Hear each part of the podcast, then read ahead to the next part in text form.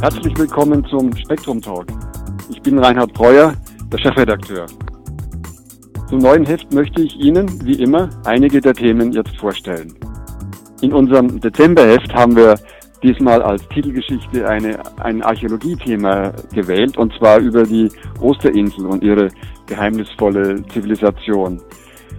Es wurde ja immer vermutet, dass diese Bevölkerung auf dieser Pazifikinsel durch äh, Raubbau und Überbevölkerung ihre Grundlagen zerstörte und so den Niedergang vorantrieb.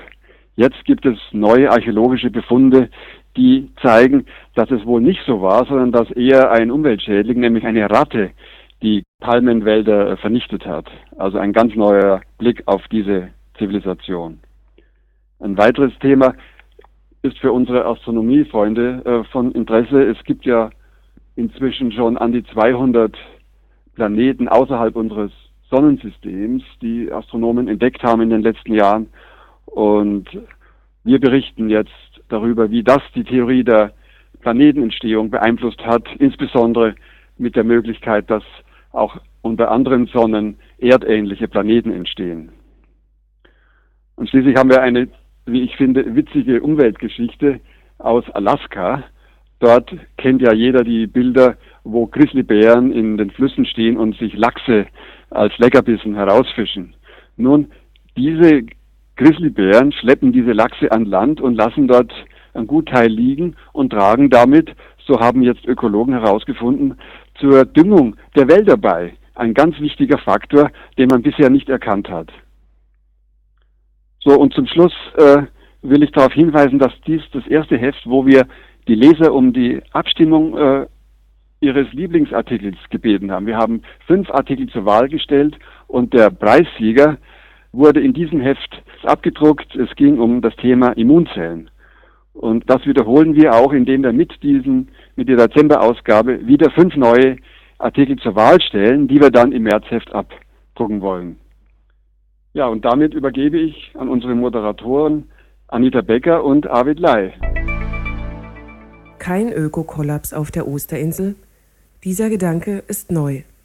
Bisher ist das wissenschaftliche Bild relativ klar und wurde auch schon entsprechend verfilmt. Die palmenbewachsene Osterinsel sieht ihre ersten polynesischen Besiedler zwischen 800 und 900 nach Christus. Einige Jahrhunderte lebte eine kleine Bevölkerung im Einklang mit der Natur, aber um ca. 1200 explodierte sie auf bis zu 15.000 Menschen.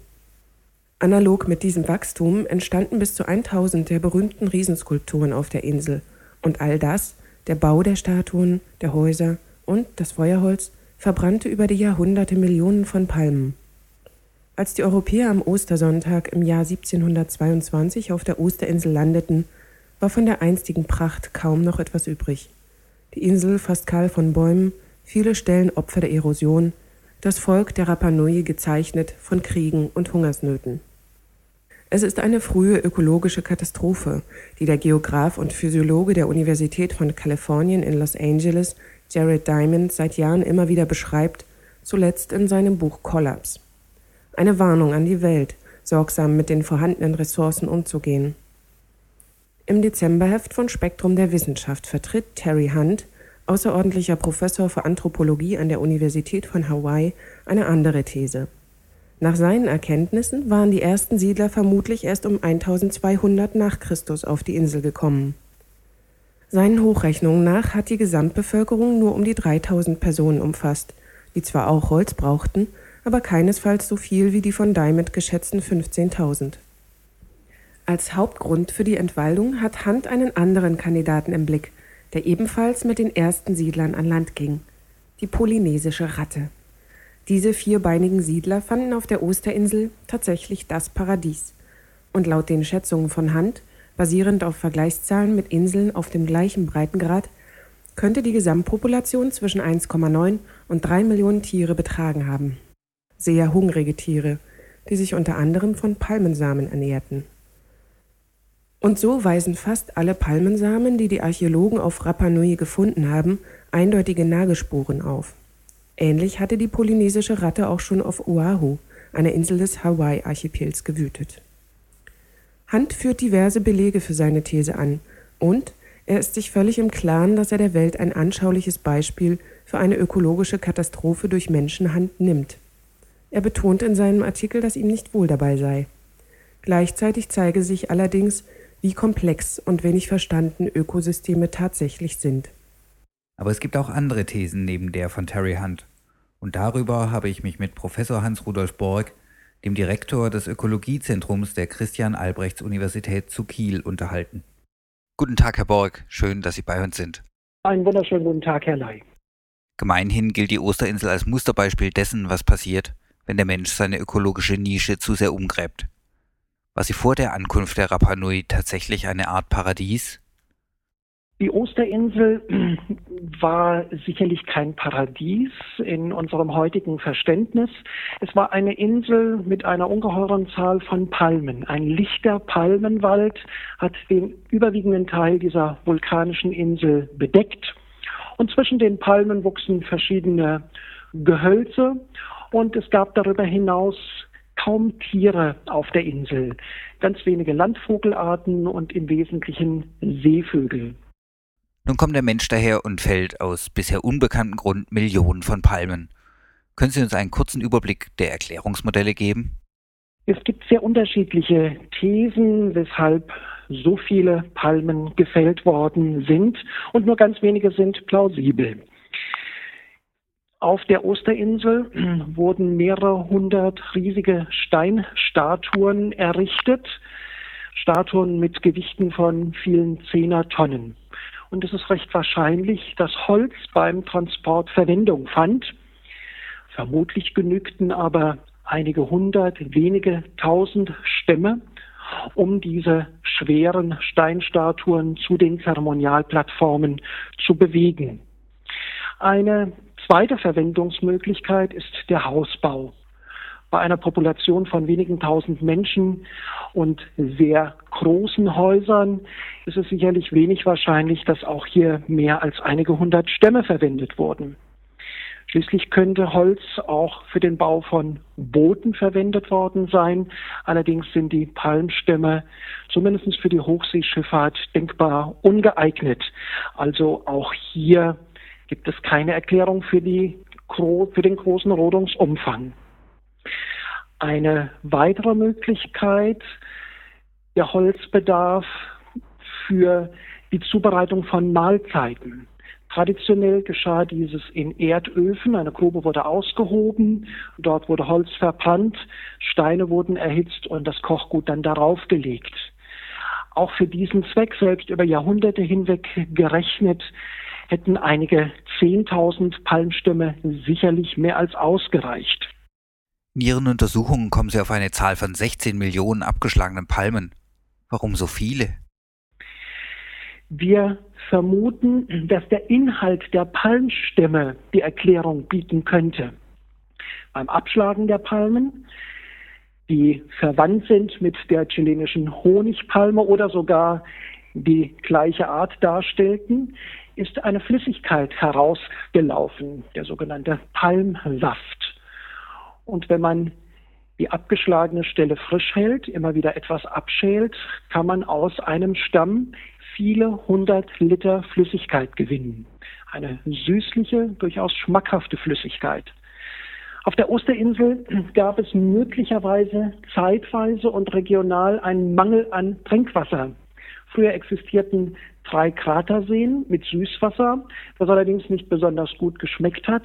Einige Dörfer dürften zeitweise kaum oder keinen Zugang zu diesen Süßwasserseen gehabt haben und möglicherweise bot der Palmsaft hier eine optimale Alternative, eine wahrlich süße Alternative. Wir vermuten, dass das ein Grund der umfangreichen Rodungen gewesen sein könnte. Erste Überschlagsrechnungen zeigen, dass jeder Bewohner über diese drei bis vier Jahrhunderte täglich mehrere Liter Saft zur Verfügung gehabt hätte. Weitere Forschungen werden zeigen, was denn die tatsächliche Hintergründe für die Rodungen von mehr als 16 Millionen Palmen waren. Sie haben bei Ihrer Forschung auch Hinweise auf Brandrodung gefunden. Wie passt die ins Bild? Wenn die Palmstämme etwa 10, 20, 30 Zentimeter über der Oberfläche mit Steinäxten abgeschlagen wurden und die Stämme abtransportiert wurden, blieben Stümpfe stehen. Und diese Stümpfe sind ausnahmslos nach unseren Untersuchungen verbrannt worden. Der Stumpf mit den Wurzeln ist verbrannt und wir können heute noch die Holzkohle finden und sie datieren. Und wir können zeigen, dass die Insel dabei systematisch über diese drei bis vier Jahrhunderte hinweg gerodet wurde, bis zur allerletzten Palme, die dann schließlich verschwand. Also gibt es einerseits die vielen Stümpfe, die im Boden noch drin liegen, andererseits auch Palmwurzelreste, die bis in Tiefen von fünf, zehn, ja gar 15 Metern ziehen. Warum wurden die Stümpfe verbrannt? In der Regel finden wir Erdofenreste verbunden mit den Stümpfen. Allerdings nicht bei allen 16 Millionen. Da lässt sich noch nicht genau sagen, welcher Anteil tatsächlich dann als Erdofen, als Kochgrube genutzt wurde. Dass es sich um Kochgruben gehandelt hatte, ist äh, eindeutig nachweisbar, indem die Stellen zu erkennen sind, wo das Kochgut gelagert war, indem es entnommen wurde und oft die Speisereste auch zurückgeführt wurden. Das heißt, wir finden Knochen äh, von der polynesischen Ratte, Hühnerknochen und ähm, auch äh, von Fischenteile. Aber was hat schlussendlich den Niedergang der Moai-Kultur bewirkt? Die Rapanui, wir kennen ihre Zahlen nicht, ihre Bevölkerungsentwicklung nicht, haben sicherlich über die Jahrhunderte eine Stärke von einigen tausend erreicht. Das Süßwasser der drei Seen hätte ganz fraglos gereicht, um diese Population zu versorgen. Wir beobachten allerdings in der Schlussphase oder für die Schlussphase der Brandrodung, der Rodung der Palmwälder, dass die Intensität zunimmt der Rodungen und zugleich sich ein Wandel von dieser sonnenzugewandten Moai-Kultur zu einem etwas obskuren Vogelmann-Kult vollzieht, möglicherweise auch verbunden mit Kannibalismus, der allerdings noch nicht eindeutig nachgewiesen ist. Es wird auf der Insel zunehmend lokale Fäden gegeben haben. Und möglicherweise hatten einige Dorfgemeinschaften, einige Familien dann nicht mehr den direkten Zugang zu den Süßwasserseen. Und dieses könnte die kriegerischen Handlungen verstärkt haben und zum endgültigen Zusammenbruch der Moai-Kultur geführt haben und auch die Zahl der Menschen dort stark dezimiert haben. Dazu sind aber noch viele weitere Untersuchungen notwendig, um eine Quantifizierung zu ermöglichen. Die Erkenntnisse, die Terry L. Hunt in seinem Artikel vertritt, entlasten die Rapanui. Er kommt zu ganz anderen Interpretationen. Wie bewerten Sie seine Analyse? Terry Hunt geht davon aus, dass die Ratten, die von den Rapanui eingeführten polynesischen Ratten, eine Reproduktion der Palmen verhindert haben, indem sie die Palmnüsse verzehrt haben.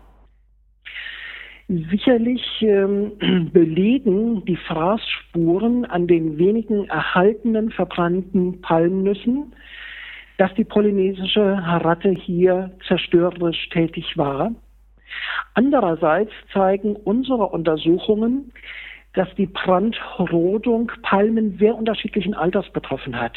Sehr junge Exemplare mit wenigen Zentimetern Stammdurchmesser, ebenso innerhalb eines Bestandes sehr alte Palmen mit weit über ein oder anderthalb Meter Stammdurchmesser, also vermutlich Palmen mit Altern von vielen Jahrhunderten, möglicherweise mehr als tausend Lebensjahren. Und äh, die jüngeren Palmen hätten zweifellos die Möglichkeit gehabt, sich weiterzuentwickeln. Sie existierten ja, selbst wenn die alten Exemplare abgestorben wären, hätte ein lichterer Palmwald die Insel eingenommen. Andererseits haben wir, das ist bislang noch nicht publiziert, in der Nähe der Werkstatt dieser Riesenstatuen der Moai Standorte gefunden, wo ein zweiter Palmwald begründet wurde in dieser Rodungszeit. Und das ist zumindest ein lokaler Beleg dafür, dass dort die These von Terry Hunt nicht stimmen dürfte. Auch hier müssen wir weitere Untersuchungen abwarten, wie der regionale Spiegel für die Osterinsel sich darstellt. Vielen Dank für Ihre Antwort und Ihre Zeit, Herr Borg. Ich danke Ihnen, Herr Ley. Alles Gute. Mehr von Professor Borg und seiner Arbeit finden Sie im Internet. hans-rudolf-borg.de Rudolf mit F und Borg mit K. Damit kommen wir zu den Nachrichten im Rückblick. Vor 50 Jahren meldete die Umschau eine neue Technologie zur Prüfung feinwerktechnischer Teile. Den großen Profilprojektor GP650 von Leitz. Das Bild könne von mehreren Personen gleichzeitig betrachtet werden. Wie die Deutsche Medizinische Wochenzeitschrift meldet, wurde an der Universität von Kalifornien erstmals die Existenz von Neutrinos nachgewiesen, deren Existenz von Wolfgang Pauli bereits 1933 vermutet worden war. Die Zeitschrift Orion vermeldet, dass Übergewichtige weniger lange leben. Die Daten hierzu wurden von einer amerikanischen Lebensversicherung erhoben. Die Zeiten haben sich also kaum geändert. Vor 100 Jahren berichtet das Bayerische Industrie- und Gewerbeblatt, dass an der Sternwarte bei Heidelberg die genaue Bestimmung der Höhe einer Sternschnuppe gelang. Die Deutsche Exportrevue freut sich über homogenisierte Milch, zumal jede sterilisierte Milch in der Tropenwärme Fettaugen bilde. Hochaktuell ist eine Meldung aus Helios, der Exportzeitschrift für Elektrotechnik, über fertig montierte Miniaturlampen und Leitungsketten im Hinblick auf das bevorstehende Weihnachtsfest. Wie immer am Schluss zwei Nachrichten aus der Redaktion von Spektrum Direkt.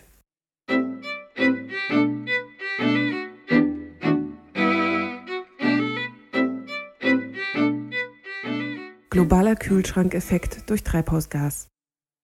Während es mit steigendem Kohlendioxidgehalt auf der Erde insgesamt immer wärmer wird, kühlen die oberen Schichten unserer Atmosphäre mehr und mehr ab.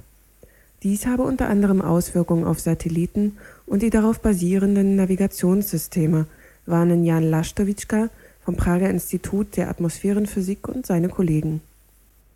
Den zwiespältigen Effekt des Treibhausgases Kohlendioxid bestätigen Vergleichsdaten vom Planeten Venus, deren Gashülle zu großen Teilen aus Kohlendioxid besteht. Auch dort bewirkt das Klimagas eine Erwärmung der unteren Atmosphärenschichten, die oberen kühlen jedoch aus. Während es auf der Oberfläche der Venus mehr als doppelt so warm ist wie auf der Erde, sind deren äußere Gasschichten vier bis fünfmal kälter. Insgesamt, so die neuen Langzeitmessungen, nimmt die Temperatur bei Höhen von 50 bis 70 Kilometern pro Dekade um durchschnittlich zwei bis drei Grad, in über 350 Kilometern sogar um rund 17 Grad ab. Die Abkühlung führe gleichzeitig zu einer Veränderung der Dichte dieser Luftschichten, einem wichtigen Kriterium für die Flugdauer von Satelliten, die durch die Luftreibung gebremst und verlangsamt werden. Über diesen Effekt konnten nun umgekehrt die Forscher die Luftdichtenänderung bestimmen, indem sie die Geschwindigkeiten der Satelliten maßen. Dabei zeigte sich, dass sich die Ionosphäre die Schicht zwischen 60 bis 1000 Kilometern Höhe nach unten verlagerte und verdichtete, während sich die oberen Schichten lichteten. Eine dichtere Ionosphäre bedeutet gleichzeitig eine erhöhte Ionenkonzentration, was sich auf die Datenübertragung beispielsweise der Navigationssatelliten auswirken wird. Chemotherapie kann Gehirnstrukturen verändern. Bestimmte Gehirnregionen können infolge einer Chemotherapie vorübergehend schrumpfen. Das beobachteten japanische Wissenschaftler um Masatoshi Inagaki bei Brustkrebspatientinnen, die nach der Operation chemotherapeutisch behandelt wurden. Ein Jahr nach der Behandlung entdeckten die Forscher Volumenunterschiede sowohl in der weißen als auch in der grauen Substanz. Drei Jahre später waren diese jedoch nicht mehr nachzuweisen. Die Forscher schreiben, mit großer Wahrscheinlichkeit habe die Chemotherapie und nicht die Krebserkrankung an sich die betroffenen Gebiete zeitweilig kleiner werden lassen. Denn die Gehirne von Patientinnen ohne die unterstützende Therapie waren strukturell nicht verändert, ebenso wie die von gesunden Kontrollpersonen.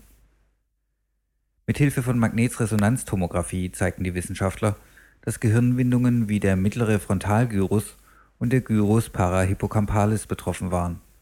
Diese Regionen spielen eine Rolle bei der Gedächtnisbildung, Analyse und anderen kognitiven Fähigkeiten.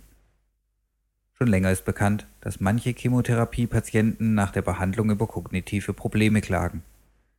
Die jetzt entdeckten Veränderungen in der Gehirnstruktur könnten die Ursache für diese Nebenwirkungen sein, so Inagaki und Co.